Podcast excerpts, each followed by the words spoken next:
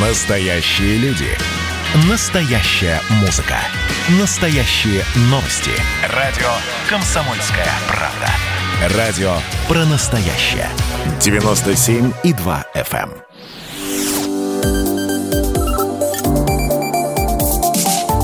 Что нового в союзное государство? Здравствуйте, в эфире программа «Что нового? Союзное государство». Я Михаил Антонов. И традиционно в завершении недели мы обсуждаем в прямом эфире с экспертами важные события. Они могут касаться политики, экономики, культуры, но их связывает одно. Они происходят в союзном государстве. И первая тема сегодняшнего нашего эфира, разговора. Первый энергоблок белорусской атомной электростанции официально введен в промышленную эксплуатацию. До этого он э, работал работал э, в, даже не в экспериментальном, а скорее в опытно-промышленном режиме. Ну и с этого момента официально началась коммерческая эксплуатация станции. Официально белорусская э, АЭС покроет до 40% потребности страны в электроэнергии.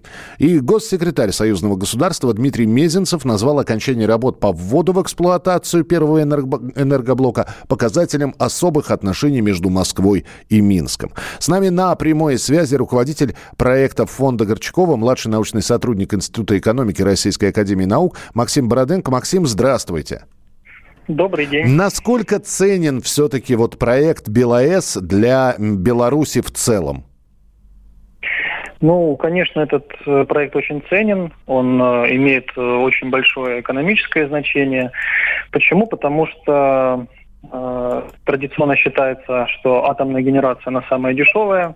Вы правильно сказали, что БелАЭС покроет практически половину э, необходимой энергии для Беларуси, и это почувствуют на себе не только бытовые потребители, да, для которых электроэнергия может стать дешевле, но и промышленность, для которой затраты на энергетику имеют значение. И если тарифы на электроэнергию станут ниже, то, соответственно, это поспособствует тому, что снизится себестоимость производства белорусской продукции, что повысит ее конкурентоспособность на рынках когда мы говорим Поэтому... о том, да, да, да, когда мы говорим о том, что первый энергоблок запущен, мы понимаем, что, ну, хотелось бы говорить про полную эксплуатацию.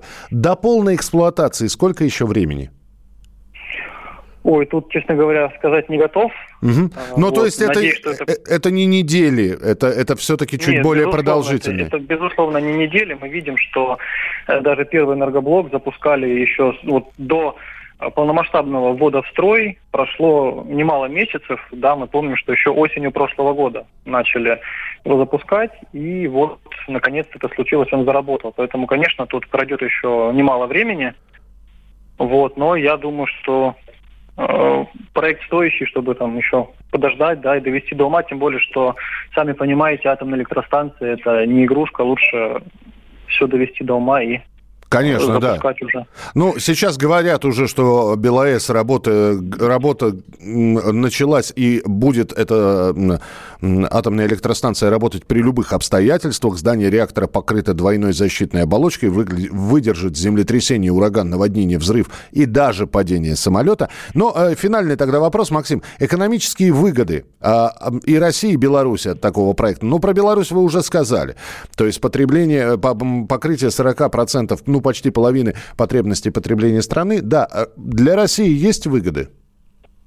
Ну, для России есть выгоды с точки зрения э, имиджа в какой-то mm. степени, да, потому что это такой масштабный проект Росатома, который держит э, львиную долю мировой э, атомной энергетики, и реализация проекта в Беларуси – это очередная победа, я считаю, для нашей госкорпорации. Это первое. Второе – это рынок сбыта для производителей топлива для атомных электростанций. В данном случае это компания Twell, которая входит в группу Росатом.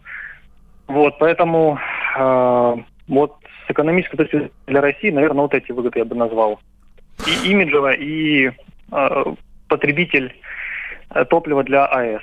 Ну и, конечно, есть, э, я, честно говоря, не энергетик, да, но, насколько я знаю, э, сейчас Россия Э, приобретает э, за рубежом отработанные, э, отработанное топливо на АЭС да, для последующей переработки. И, насколько я знаю, есть проекты по дальнейшему использованию ран, ранее использованного топлива ну, будем надеяться, что э, наконец-таки э, БелАЭС заработает в полную мощь в ближайшее время. Мы рассказали про первый энергоблок. Максим Бороденко, руководитель проекта фонда Горчакова, младший научный сотрудник Института экономики Российской Академии Наук, был у нас в прямом эфире. И еще одна новость. На этой неделе в Новороссийске начались военные учения «Славянское братство-2025». Один а, Принимают участие э, в этих учениях военные России, Белоруссии и Сербии.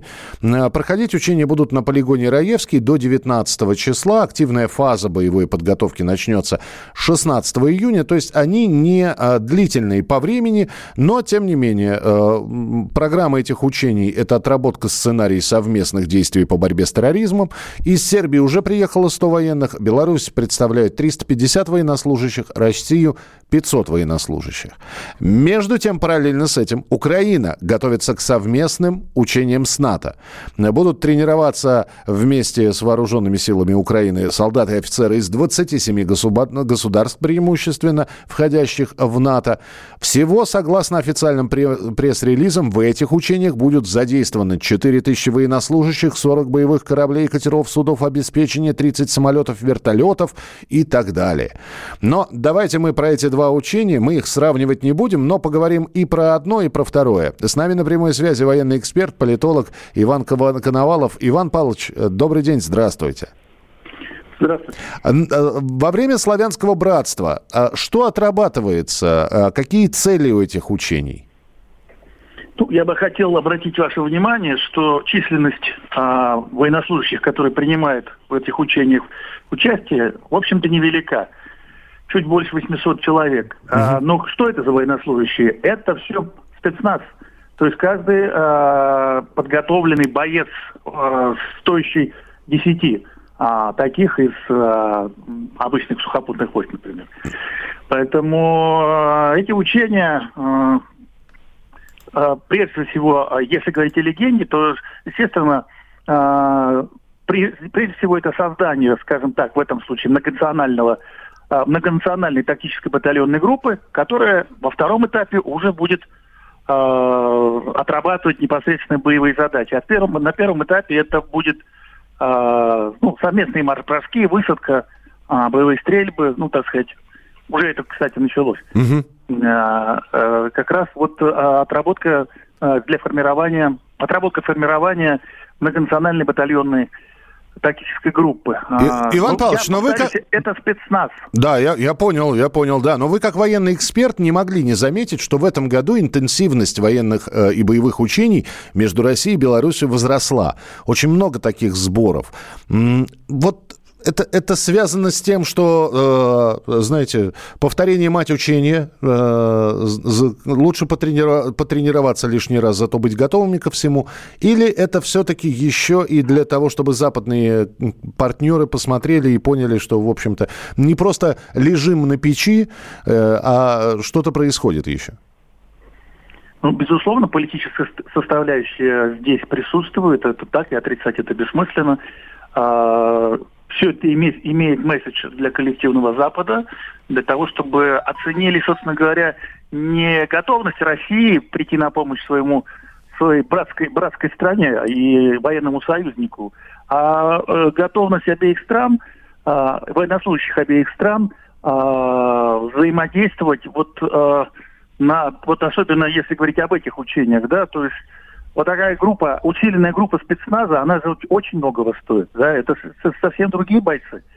И в этом смысле Западу есть что оценить, а, безусловно, тем более, что скоро будет учение а, Запад 2021, где уже в большем количестве, безусловно, российские и белорусские военнослужащие будут взаимодействовать. Так что политическая составляющая есть, никто этого не скрывает. Запад должен знать, что а, его а, провокационные действия а, получает соответствующую оценку, в том числе и на военно-политическом уровне. А, и финальный вопрос. У нас с вами буквально полторы минуты. Иван Павлович, э, по поводу э, совместных учений Украины и НАТО, и, э, опять же таки, там так много участников еще не было. Хотя подобные учения, они проводятся на территории Украины практически ежегодно. И это тоже со, со своей, своего рода политический посыл. Ну, тут даже больше, э, меньше политики, а больше конкретики в том смысле, что Запад явно отрабатывает э, будущие возможные действия на украинском театре военных действий.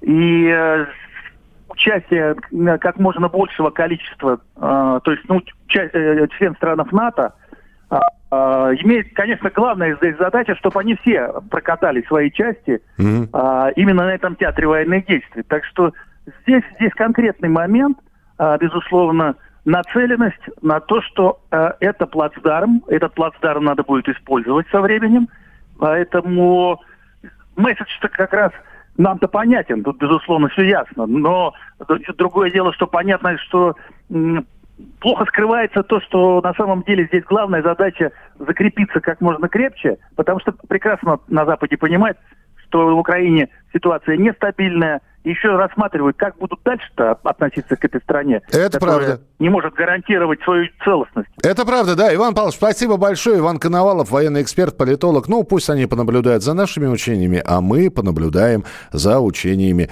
войск НАТО на территории Украины. Это была программа «Что нового союзное государство», когда мы в конце недели обсуждаем в прямом эфире с экспертами самые важные события, происходящие в союзном государстве. И следующая неделя не будет исключением исключением. Оставайтесь с нами, впереди много интересного.